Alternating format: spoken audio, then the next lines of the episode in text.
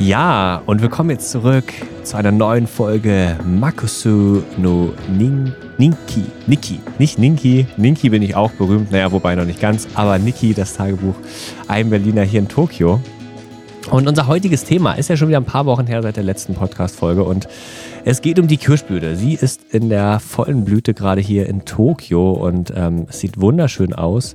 Leider hat sich dazu in den letzten Tagen durchgängig Starkregen gesellt, was das, naja, das Hanabi Hanami? Hanami, Hanami. Hanabi ist das Feuerwerk, Hanami ist dann die Kirschblütenschau. Doch ein bisschen beeinträchtigt, weil so im strömenden Regen unter einem Kirschblütenbaum zu sitzen, ist dann doch irgendwie nicht so das Coolste. Aber darum soll es heute ein bisschen gehen, meine Eindrücke und äh, Erfahrungen, wie das so ein bisschen ist. Das ist ja mein erstes Mal Kirschblüte hier in Japan und äh, es ist schon eine sehr besondere Zeit, muss man sagen. Ja, auf jeden Fall. Also es hat schon, man merkt, dass was anders ist. Ja, und da äh, wollen wir doch mal direkt einsteigen. Und eine Sache, die ihr zum Beispiel könnt, ich finde ein total spannender Fakt, ich weiß nicht, ob das jeder weiß, aber vielleicht noch als kleine Info nebenbei, das ist der erste Live-Podcast hier. Für die, die es jetzt auf Spotify, Apple Music oder sonst wo hören, Apple Music, Apple Podcast, das ist live produziert hier im Livestream. Ähm, einfach mal so ein bisschen gucken, kann es interaktiver sein, wie kann das so sein? Ähm, genau, also falls dann sozusagen Fragen kommen und Interaktionen sind, dann liegt es daran, dass das live produziert wurde. So. Naja, ähm, zurückzukommen, ihr könnt der Kirschblüte nachjagen, sage ich es immer so schön. Und das Krasseste finde ich eigentlich, ganz im Süden von Japan, also da sind wir schon in den Tropen, Richtung Taiwan fast dran, liegt Okinawa. Das ist die Südinsel. Und die Südinseln Okinawa, die haben zum Teil Mitte Januar schon die volle Kirschblüte. Das ist richtig krass. Also da könnt ihr im Januar Kirschblüten angucken, wenn ihr wollt. Und ähm, ja, weil da halt das Klima so krass anders ist. Also da ist dann schon Ende Januar komplett alles vorbei. Alles ist runtergefallen. Und ja, da könnt ihr theoretisch eure Kirschblütentour anfangen. Dann müsst ihr ein bisschen warten, Theoretisch könnt ihr auch im Februar Kirschblüten gucken.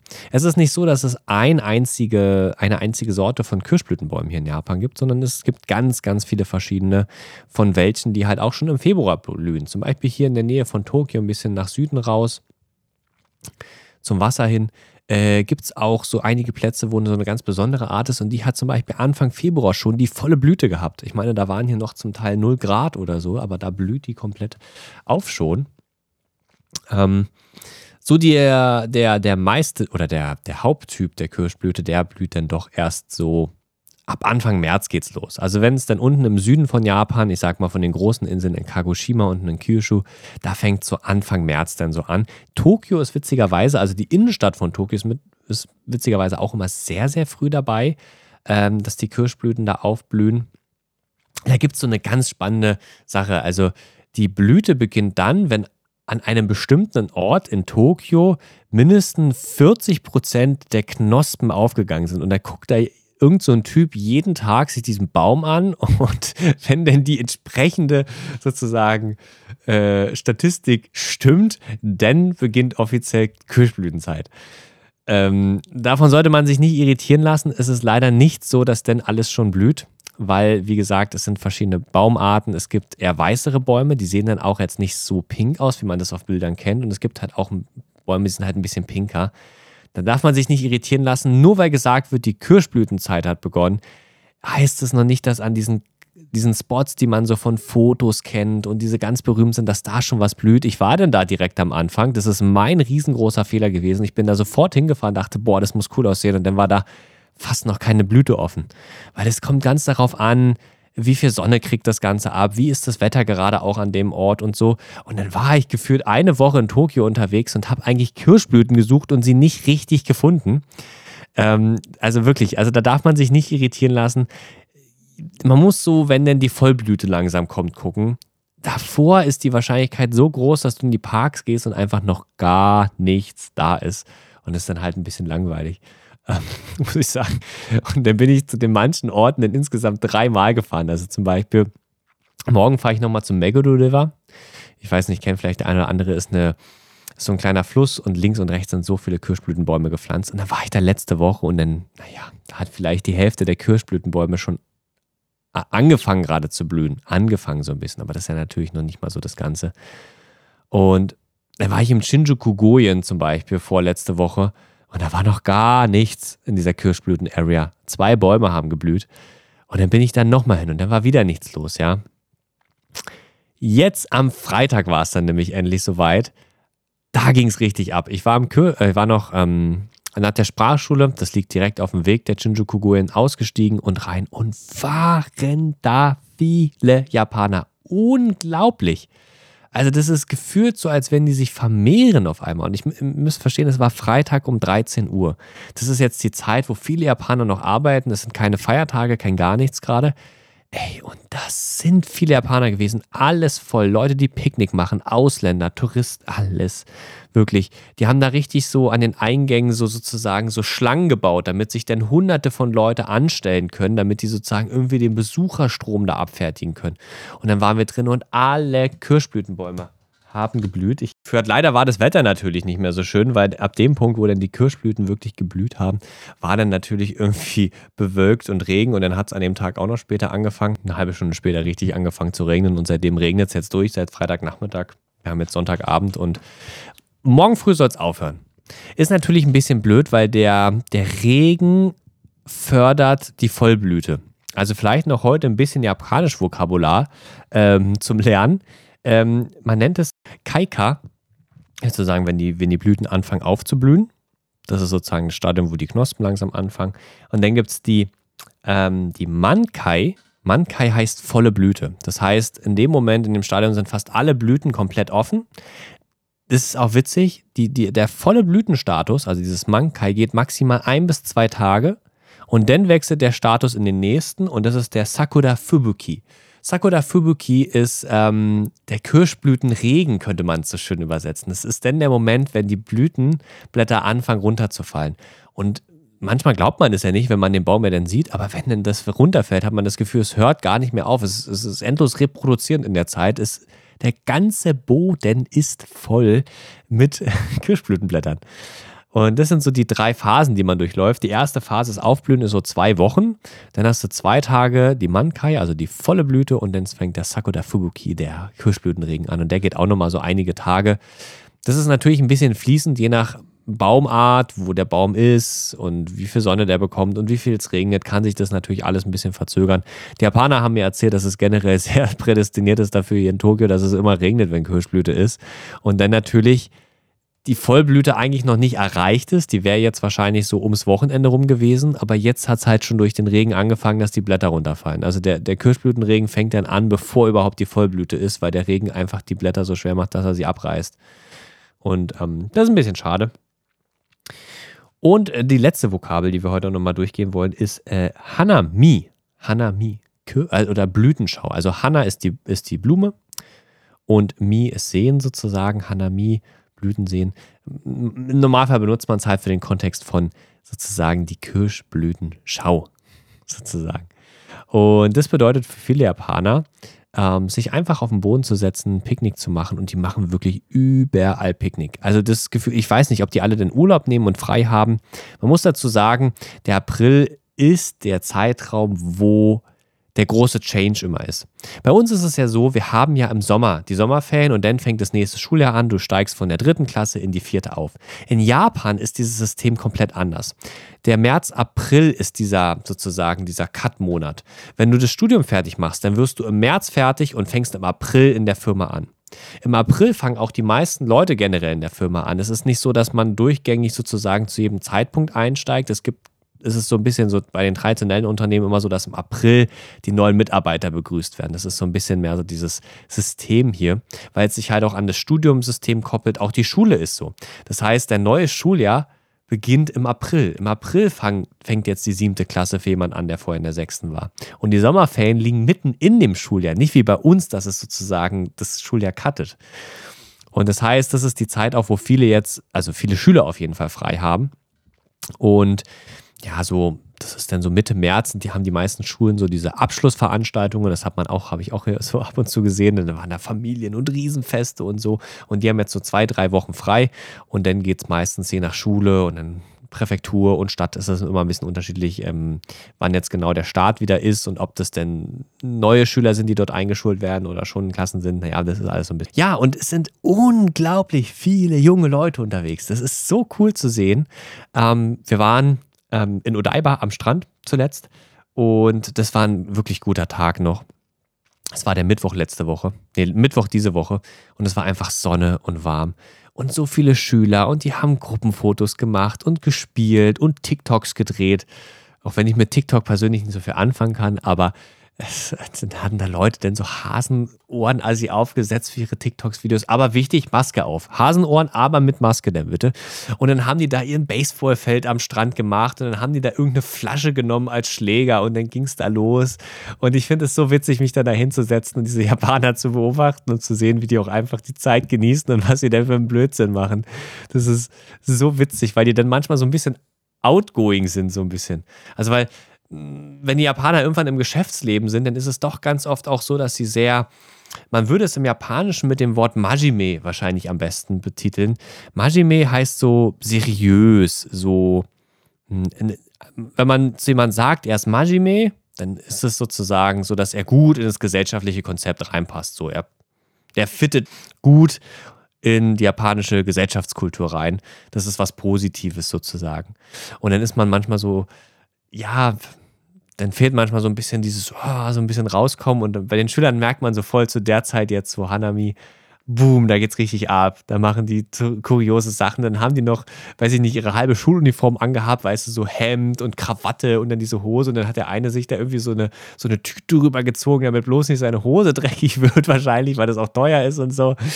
Und dann der eine Oberkörper frei und dann hat er sich einen Tobe angebunden oder so. Ach, keine Ahnung. Ich fand das so witzig, weil das sind so Momente, die kriegt man so selten mit. Ähm, und ähm, da ist einfach die Kirschblüte ist so eine Zeit, wo die Leute zusammenkommen, wo die Leute rauskommen, wo sie, äh, wo sie diese Zeit genießen, diese ganz kurze Zeit, die sie da sind, diese Kirschblüten. Ähm, und dann hat man da besondere Bentos und jeder Supermarkt und jedes Fastfood oder jedes Kaffee hat eine Sonderedition. Also Starbucks ist sehr berühmt hier und dann haben die eine eigene ähm, sozusagen Sakura Edition. Also Sakura ist die Kirschblüte hier, Sakura Kirschblüte halt ähm, auf Japanisch es ist einfach schön. Also man hat das Gefühl, die Kirschblütenzeit ist schon irgendwie nochmal was, was sehr Besonderes für die Japaner, wo sie sich auch irgendwie sehr anders verhalten und wo sie auch so die Zeit nochmal anders für sich nutzen. Ähm, ich, ja, das ist schon witzig. Es ist nicht so krass, wie man sich vorstellt, vielleicht auf den Bildern. Also ich hatte das Gefühl, dass auch Bilder, die man so kennt von der Kirschblüte, manchmal ein bisschen das ist dann immer der optimale Ort mit dem optimalen Wetter und dann finde ich auch, dass da ein bisschen Farben nachgedreht wurden. Also es ist jetzt nicht so krass. Es ist cool auf jeden Fall, weil du bist es aus Deutschland ja nicht gewohnt, so eine Bäume zu haben. Aber es ist jetzt auch, also es sind viele Bäume nicht so rosa wie auf den Bildern. Beziehungsweise in Tokio gibt es gar nicht so viele extrem rosane Kirschblütenbäume, finde ich. Ich finde eher die überwiegende Anzahl ist doch eher eher so so so das Zwischending aus Weiß und Rosa so ein bisschen. Genau, weil wir denken ja an Kirschblüte in Deutschland ganz schnell, an diese ganz rosa. Die gibt es auch, aber die habe ich noch gar nicht so viel gefunden, muss ich sagen. Aber ich bin jetzt auch kein Experte. Ganz witzig, meine Frau hat sich getroffen und hat Hanami gemacht und war auch im Shinjuku-Guen und da war auch eine Japanerin dabei und die kennt alle Sorten auswendig, hat die gesagt. Also die konnte genau sagen, ah, das ist die Sorte und das ist die Sorte und das ist die Sorte. Ich weiß nicht, ob die das im Unterricht haben, aber ähm, das ist für die Japaner, weißt du, das ist so eine Verbundenheit mit der Kirschblüte, als wenn jemand in Deutschland von uns Ahnung hat von verschiedenen Baumarten. Ein bisschen vielleicht noch, weißt du, kennst Eiche und Ahorn und was weiß ich nicht, eine Birke und so. Aber die Kirschblütenbäume, weißt du, das ist ja eine Baumgattung, so krass zu unterscheiden und dennoch die, Spitze, die, die, die, Sachen einfach nur am Sehen zu erkennen, ah, das ist das und das ist das, finde ich schon, da merkt man einfach diese Hingabe. Naja, wir waren damit, März ist in Tokio und das Coole ist, nächsten Monat äh, mache ich eine kleine Tour nach Tohoku. Für die, die es nicht wissen, Tohoku ist der nördliche Teil von Japan. Nicht ganz nördlich, ganz im Norden kommt die Insel Hokkaido noch. Wir kennen das Wort gerne von Hokkaido-Kürbis. Nein, es gibt keinen Hokkaido-Kürbis hier in Japan. Das ist, das ist ein anderes Thema. Aber es heißt Hokkaido und nicht Hokkaido. Das wird immer falsch ausgesprochen. Das ist die nördlichste Insel. Aber wir fahren nur in den Norden sozusagen, so weit wie sich im Norden von Tokio sozusagen noch die Landmasse erstreckt, bis das Wasser kommt. Und dahinter kommt sozusagen Hokkaido. Und wir fahren halt bis nach oben. Und das Coole ist, wir haben jetzt die Kirschblüte hier im März erlebt. Aber es geht noch weiter. Dadurch, dass es im Norden ein bisschen kälter ist, fängt die Kirschblüte erst später an. Das heißt, wenn wir jetzt in den Norden fahren, ist da wieder die Kirschblüte. Da fängt dann gerade die Vollblüte an, wenn wir da hinfahren. Und dann fahren wir noch ein Stück weiter und dann fängt da gerade erst die Kirschblüte überhaupt an. Das heißt, wir können dann noch mal anderthalb Wochen sozusagen Kirschblüten genießen einfach. Und das ist so cool, weil man sozusagen hinterherfahren kann dem Ganzen. Und das feiere ich total. Und wenn man jetzt noch krasser gehen will, dann kann man noch Hokkaido machen. Hokkaido gibt es natürlich auch Kirschblüten und die blühen sogar erst im Mai, ja. Also da könntet ihr sozusagen im Mai dann nochmal dahin fahren und dann könnt ihr auch nochmal Kirschblüten erleben. Also Januar könnt ihr in Okinawa, Februar gibt es besondere Kirschblütenplätze mit einer besonderen Gattung, die schon blühen. März so generell der mittlere südliche Teil von Japan, April der Nordteil und im Mai könnt ihr dann nach Hokkaido fahren. Also da könnt ihr euch eine richtig schöne, ordentliche Kirschblütentour gönnen. Dieser Übergangsmonat ist halt auch krass, weil viele Leute ziehen um. Also es ist wirklich, also es ist wirklich voll im Trouble die Zeit. Also Umzüge kosten das Doppelte, weil ganz viele natürlich auch wegen dem Job wiederum umziehen an andere Stellen, weil sie dort anfangen und so. Und in Japan ist das auch ein bisschen mehr so, die, die Firma teilt dich dann ein, wo du hin musst. Das heißt, der Wohnungsmarkt ist richtig am Umbrechen. Auf einmal sind so ähm, dreimal so viele Wohnungen frei. Die Umzugsunternehmen haben keine Termine mehr, weil alle gerade umziehen. Es ist wirklich voll die Umbruchszeit. Ähm, das ist, das gibt es bei uns einfach so gar nicht. Ja, natürlich, nach dem Sommer oder nach dem Studium fangen die Leute an mit Arbeiten, aber ich habe das Gefühl, das ist eher so ein bisschen, äh, bei uns ist das eher so verteilt, so dann fängt man halt zum Monatsanfang an oder zum Monatsmitt. Also es gibt da keinen so krassen ähm, Cut wie hier in Japan. Das ist zum Beispiel auch das Problem wieso Japan sich mit äh, Studenten austauschen, mit dem Studentenaustausch generell sehr schwer tut, international, weil vieles ist zeitlich anders genormt als das japanische System und dann hat man manchmal so diese Leerlaufzeiten. So, dann studierst du halt bis März, aber in Deutschland geht es eigentlich erst im Sommer weiter oder so in Amerika. Dann hast du diese drei Monate Lücke. Die kannst du natürlich mit Travel füllen oder so. Aber es ist, manchmal ist es für, für Leute, die aus dem Ausland kommen und hier was machen, immer kompliziert, weil du dann manchmal diese Leerlaufzeiten hast und die Japaner wollen da ihr System auch nicht ändern, was man auch verstehen kann, weil da ist ja das Schulsystem, das Studiumssystem und die Arbeit dran geknüpft. Ist natürlich wäre halt ein krasser Einschnitt. Du müsstest ja auch das komplette Schulsystem an der Stelle dann anpassen. Ähm, und ich muss ja auch sagen, irgendwie hat es auch schon so einen Reiz, äh, dass die Sommerferien nicht so ein Schuljahrestrenner sind. Weißt du, ich habe mich das halt nämlich immer früher gefragt, wieso in Animes, also ich bin auch ein großer Anime-Fan, wieso gerade so ein Animes, Slice of Life ist dann so ein bisschen so Alltagsanime ähm, vom Genre her, wieso die denn immer in den Sommerferien Hausaufgaben haben. Wie kann man Hausaufgaben haben, wenn man, das, wenn man die Klasse wechselt, also wenn man ins nächste Jahrgang kommt? Aber jetzt, wo ich hier bin und das Schulsystem natürlich kenne, checke ich erst, ja, ist natürlich klar. Wenn du, wenn du da nicht den Klassensprung machst, sondern erst im März, dann kannst du natürlich ordentlich für Hausaufgaben über den Sommer bekommen. Und ähm, das finde ich jetzt nicht so cool. Aber ich finde es cool, dass der, das, weiß ich nicht, dann hat man, kann man irgendwie noch mehr mit seinen Klassenkameraden machen, weil man so eine Verbindung hat. So, ich weiß es nicht. Irgendwie, irgendwie finde ich es smart. Aber vielleicht, ich weiß auch nicht wieso. Ja, und deswegen ist zum Beispiel auch so in vielen Animes, muss man sich auch immer fragen, da ist immer so oft Kirschblüte. Immer wenn das Schuljahr anfängt in, in, in, Animes, ist immer Kirschblüte. Da habe ich immer gefragt, hä, stehen die einfach da drauf, einfach immer nur Kirschblüte zu malen, weil sie es einfach schön finden? Und jetzt check ich, naja, Kirschblüte ist halt immer der Moment, wenn Schule endet und Schule beginnt, sozusagen. Oder wenn Studium beginnt und so. Und deswegen ist es halt einfach so. Ähm, da merkt man erst, ja, jetzt wo man hier ist und dieses System kennenlernt, wieso Dinge so sind, wie sie sind. Ja, also die, die Kirschblüte ist echt schon was, was, was sehr Schönes. Und ich bin auch gespannt, was ich noch in Toko alles sehen werde. Ich guck mal, da sollen so einige schöne Fotomotive sein. Mal gucken, ob sie der Wahrheit entsprechen. Also so ein Revival. Mal gucken, ob das wirklich so ist, wie es ist. Also ich finde, wie gesagt, ich finde sie schön, aber manchmal versprechen einem die Bilder gefühlt mehr. Auch einfach, weil das Wetter nicht so gut ist. Weißt du, die Kirschblüte ist, wie gesagt, ja nur kurz. Und wenn das Wetter nicht passend ist, dann hast du auch nicht viel. Also so viel Hanami konnten die auch gar nicht machen in der Zeit jetzt gerade, weil dann halt auch ganze Zeit Regen ist. Und es hat wirklich geschüttet. Ey, ich bin heute klitschnass. Die Hose hat an mir dran geklebt, obwohl ich, obwohl ich einen Regenschirm hatte und meine Schuhe komplett durchgenässt. Ah, das ist echt richtig, richtig, richtig krass. Ja, so viel vielleicht zur Kirschblüte. Hier steht noch mit Grippe. Ja, das Schlimme ist auch, jetzt geht es gerade wieder, meine Stimme so ein bisschen, aber ich werde wahrscheinlich nicht ewig reden können. Gleich mal den Husten, so den, äh, den obligatorisch gefakten Husten. Nein, wirklich, das war so blöd. Ähm, vor zwei Wochen, als die Kirschblüte offiziell begann, hatte ich mir eine richtig fette Grippe eingefangen. Das war so schlimm, wisst ihr. Ähm, richtig Husten, Hustenschleim, Nase komplett voll. Du hast das Gefühl, es explodiert alles oben. So ein bisschen Fieber. Du liegst im Bett, du kommst nicht raus, du kannst nicht schlafen nachts, weil du nicht atmen kannst und ach, was weiß ich nicht. Ähm, und dann war das so ein Struggle mit, ich will aber nicht die Kirschblüte verpassen und das Wetter ist so gut und die haben gesagt, es fängt an. Und ich, was mache ich? Ich gehe krank Kirschblüten gucken, obwohl keine Kirschblüten da sind. Äh, voll der Genius am Ende. Aber hey, das Herz war einfach zu groß. der Wunsch danach, Kirschblüten anzugucken. Das war echt. Naja, und dann bin ich, glaube ich, auch einfach nicht so schnell gesund geworden, wie ich dachte. Weil ich auch nicht so viel in der Sprachschule verpassen wollte, weil ich natürlich auch wir sind ja halt eine Klasse, jetzt ein bisschen größer mit ein paar Amerikanern noch. Aber es ist halt, wenn du halt nicht da bist, dann das musst du halt auch alles irgendwann nachholen. Das ist jetzt nicht so, du bist jetzt mal drei Tage weg und dann kommst du wieder und dann fängst du da an, aber du musst ja auch noch wieder nachholen und was ich nicht. Und ich wollte halt einfach da sein und so. Und ähm, deswegen war das so ein bisschen, ja, ein bisschen anstrengend mit der Grippe, gerade in der Zeit, auch weil es zu warm war. Es wurde so richtig schönes Wetter am Anfang, wo die Kirschblüte losgehen sollte. Wisst ihr, 25 Grad, nur Sonnenschein, blauer Himmel.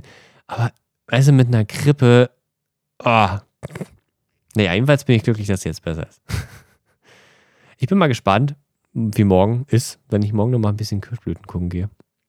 Eine Empfehlung von mir, eine Kette, die ich sehr, sehr gerne mag in Japan.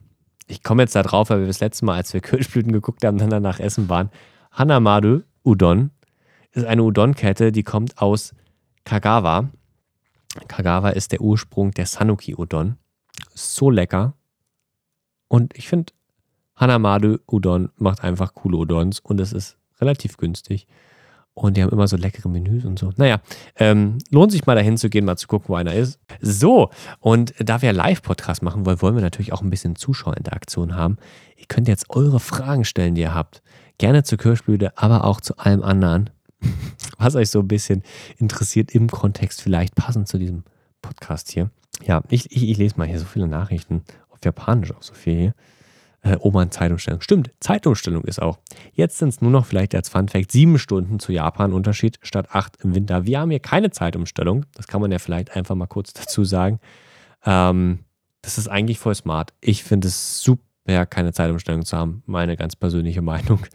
Es ist natürlich so, dass im Sommer die Sonne echt, echt, echt extrem früh aufgeht. Also es ist hier possibly möglich, dass um 4.30 Uhr schon die Sonne reinscheint dann mal ähm, und es nicht so lange hell ist dann am Abend. Aber irgendeinen Kompromiss muss man haben, aber ich, Zeitumstellung fand ich immer anstrengend. Ja, also Fun Fact äh, am Rande einfach mal für die, die es gar nicht wissen. Ah ja, hier noch äh, ein kleiner Kommentar in dem Live-Podcast. Ich fand das Führerscheinvideo sehr wichtig. Allein die Information, äh, dass man sofort den japanischen holen sollte und nicht nur die Übersetzung, sonst würden unsere Vorteile verspielen. Würden wir unsere Vorteile verspielen. Ja, also das ist, ähm, echt gut. Also wie gesagt, wenn ich dann immer sehe, wie die Amerikaner schwitzen, die sich vor diese Führerscheinprüfung vorbereiten müssen, weil ihr Führerschein nicht akzeptiert wird, dann denke ich immer so gut, dass ich das nicht machen muss. Wie gesagt, wenn man es ein Jahr lang nicht macht, dann ist es schon möglich, dass du eine machen musst. Aber es, die, die schwitzen da schon echt, die Amerikaner. Vielleicht ein mega Fun Fact noch an dieser Stelle. Ähm, das hat jetzt nicht mit Japan zu tun, aber ein bisschen hat es mit Japan zu tun. Wir hatten eine spannende Diskussion in der Sprachschule diese Woche. Und dann ging es darum, ja, und äh, mit Waffen mitnehmen, um sich, oder so Selbstverteidigungszeug mitnehmen, um sich in Japan zu schützen. Da merkt man so richtig, wie diese amerikanische Kultur rauskommt. Meine, Japan ist eins der sichersten Länder der Welt. Es ist, das Waffengesetz ist noch restrikter als in Deutschland. Es ist eigentlich du brauchst nichts mitnehmen, um dich zu verteidigen. Wenn du jetzt nicht gerade in Rotlichtviertel in Tokio in irgendeiner so abgeschotteten Seitengasse bei nachts gehst und dort drauf schreibst, bitte überfallen Sie mich, ähm, sollte dir eigentlich nichts passieren. Ähm, Aber die Amerikaner immer aus, ja, aus Amerika, ah, ich muss hier mich selbst verteidigen und dann ging es los und so, oh ja, und in Deutschland ist das da auch so, ja, dürfte auch keine Waffen haben. Ich meine, es sind 20-jährige Amerikaner und dann sagen die so, äh, ja, also ich habe eine eigene Waffe zu Hause natürlich und äh, Schießstand haben wir natürlich auch regelmäßig schon gemacht, so mit 16 und so. Und also ohne meine Waffe würde ich mich auch unsicher fühlen. Und dann merkst du einfach so, wow, die kulturellen Unterschiede sind riesig. Dir tun sich die, die Amerikaner auch extrem schwer hier in Japan. Aber gleich dieses Bild, ich muss, muss was zur Selbstverteidigung mitnehmen. Nee, brauchst du echt nicht in Japan. Ja, da tun sich halt die Amerikaner auch echt schwer. Also zum Beispiel ist es auch so, ich möchte jetzt nicht sagen, dass ich die Maske in allem gut finde. Ich finde, wenn man draußen ist und weiß ich nicht, alleine ist, muss man keine Maske tragen. Das checke ich bei den Japanern einfach nicht. Aber so in der Bahn, wenn es dann so richtig voll ist und gerade wie jetzt so eine kleine Erkältungsphase war, finde ich das vollkommen okay, diese Maske zu tragen.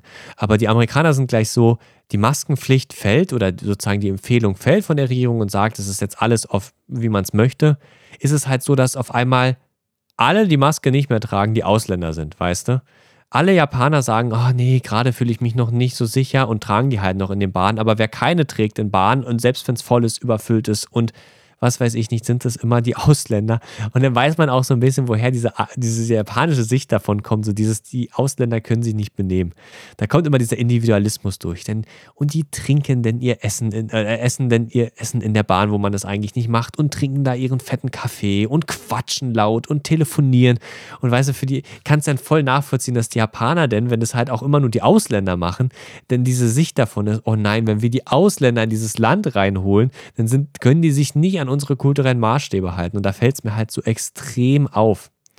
Und genau, also manche sagen dann, ja, ich will die Japaner, ich will die da so ein bisschen umerziehen, dass die ihre Masken nicht tragen. Aber ich denke mir halt immer so, wir als Ausländer können die nicht umerziehen. Das müssen die selber für sich entscheiden, was sie tun. Ähm, genau, aber so ein bisschen, so ein bisschen, so ein bisschen kulturelle Anpassung ist, glaube ich, wichtig. Ich trage draußen auch keine Maske eigentlich nur, wenn ich in der Bahn bin, ja. Und das finde ich auch ausreichend, aber wenigstens so in, in, in dem Maßstab, wie man auch Japanern sich wohlfühlen. Man macht das ja nicht nur für sich in Japan, sondern auch, weil die anderen sich sonst unwohl fühlen. Auch wenn du laut redest, du merkst es richtig. Ah, bei Amerikanern kommt da nichts dran. Na, jedenfalls ist es ein ganz kompliziertes Thema. Äh, aber hier kamen ja noch ein paar Fragen. Gibt es einen Unterschied zwischen Deutschland und Japan, wenn es darum geht, den Führerschein zu machen? Ja, der ist teurer in Japan. Das habe ich auf jeden Fall mitbekommen. Eine Bekannte von uns, ähm, deren Sohn macht gerade den Führerschein und ähm, also da kannst du schon nochmal, ich glaube, 30, 40 Prozent draufrechnen. Also über 2000 Euro musst du mindestens rechnen. Selbst mit dem guten Wechselkurs gerade, habe ich mal so gehört. Und du fährst fast gar nicht im öffentlichen Verkehr. Das ist auch richtig krass hier. Du hast ganz viele wirklich große Übungsplätze, wo die zu einer Fahrschule gehört und dort übst du. Und nur einen ganz, ganz, ganz kleinen Teil der Fahrten machst du dann am Ende wirklich auf der öffentlichen Straße. Also ich habe noch nie ein Fahrschulauto gesehen in Japan, was auf der Straße gefahren ist. Hm, mein Kollege hier hat einen schon mal gesehen in dem halben Jahr, aber das ist wirklich, das ist da ganz krass anders. Da, da machst du wirklich alles erstmal auf dem Übungsplatz und ähm, ja, auch meistens ist es so, dass es bei uns ist es ja so, du machst es dann über einen längeren Zeitraum. Manche machen auch so eine Kurzbesolung und die Kurzbesolung ist so der Standardding. Also wenn du jetzt gerade so einen Monat frei hast, Semesterferien oder längere Zeit von der Schule oder längere Zeit Urlaub, dann ist das immer der Zeitraum vier Wochen. Du machst deinen Führerschein in vier Wochen. Also das ist dann immer so direkt gestaffelt. Mit der machst du gleich ganz viele Termine mit der Fahrschule und dann wird es so gemacht. Das ist das sozusagen der Unterschied. Teurer und Übungsplätze. Also nur Übungsplätze. Die sind auch richtig cool aus eigentlich. Bei der Führerscheinstelle war da nämlich auch so ein riesiger.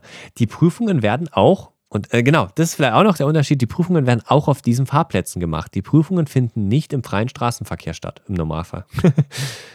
eigentlich ein bisschen sinnfrei, aber das ist, muss, muss man ja, muss ja Japaner für sich wissen.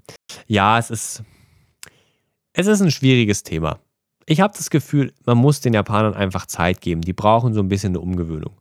Ich glaube, es ändert sich. Ich habe das Gefühl, seitdem die, die so sozusagen diese, es gab nie eine Pflicht, sondern eine Empfehlung und Empfehlungen folgt man sehr stark in Japan auch. Ähm, aber seitdem die wegfällt, haben mehr Japaner im öffentlichen Raum keine Masken mehr auf. In der Bahn eigentlich alle, aber es wird im öffentlichen Raum weniger. Im Unterricht nicht mehr, in den Klassen muss man zum Teil keine Sachen mehr tragen und so. Also es wird langsam. Ich denke, es ist ein Prozess. Man muss den Leuten einfach Zeit geben hier ein bisschen und dann wird es auch. Und ähm, ja, es ist echt, da merkt man echt wirklich die ganz krassen kulturellen Unterschiede hier wirklich. Ähm, genau, aber dich forst jetzt auch niemand forst. Sorry, ich muss so, ich denke so oft in Englisch. Es drängt dich jetzt auch niemand eine unbedingt zu tragen, sage ich mal an der Stelle. Aber ich muss sagen, ich habe mich echt gewöhnt daran, in der Sprache, äh, nicht in der Sprachschule, meine ich schon, in der Bahn eine zu tragen. Also wenn es voll ist, immer in der Bahn. Das ist irgendwie, irgendwie fühlt sich fast schon angenehmer an, gerade mit dieser schlechten Luft da drin und so. Man würde ja denken, man atmet schlecht, aber irgendwie ist es, man steht so dicht an dicht und eigentlich ist es angenehm, dass man den anderen dann nicht reinhustet oder reinniest oder reinhaucht so ein bisschen. Das ist schon irgendwie ein bisschen entspannter. Aber ich glaube, dass es so voll ist, das kennt man auch als Deutscher nicht in der Bahn im Normalfall, weil wenn wir von voll reden, ist es bei den Japanern noch halb leer gefühlt, was die da reinpressen können in so Bahnen. Naja, äh, das sollte das Wort äh, zum Schluss sein, würde ich einfach mal sagen. Ja, und das war unsere Folge heute über dem Thema Kirschblüte Live-Podcast hier zum ersten Mal ausprobiert. Könnt ihr gerne mal so ein bisschen Feedback geben, wie ihr es fandet. Der nächste Podcast wird wahrscheinlich wieder eine ganz normale, einfache Folge beim Aufnehmen sein. Aber ich wollte es einfach mal so ausprobieren, äh, wie das so läuft. Und ja, ich kann euch nur empfehlen, wenn in Deutschland irgendwo noch Kirschblüten sind, guckt sie euch an. Ich finde es einfach schön. Ich könnte sie ewig angucken immer. Ähm, Gerade so diese richtig schönen rosafarbenen. Ich habe so viele Fotos. Naja. Ähm, auf jeden Fall ist sehr cool, dass ihr heute wieder eingeschaltet habt. Und ich freue mich, wenn ihr auch wieder das nächste Mal dabei seid. Wenn es darum geht, meine Geschichten hier als Berliner aus Tokio. Bis zum nächsten Mal.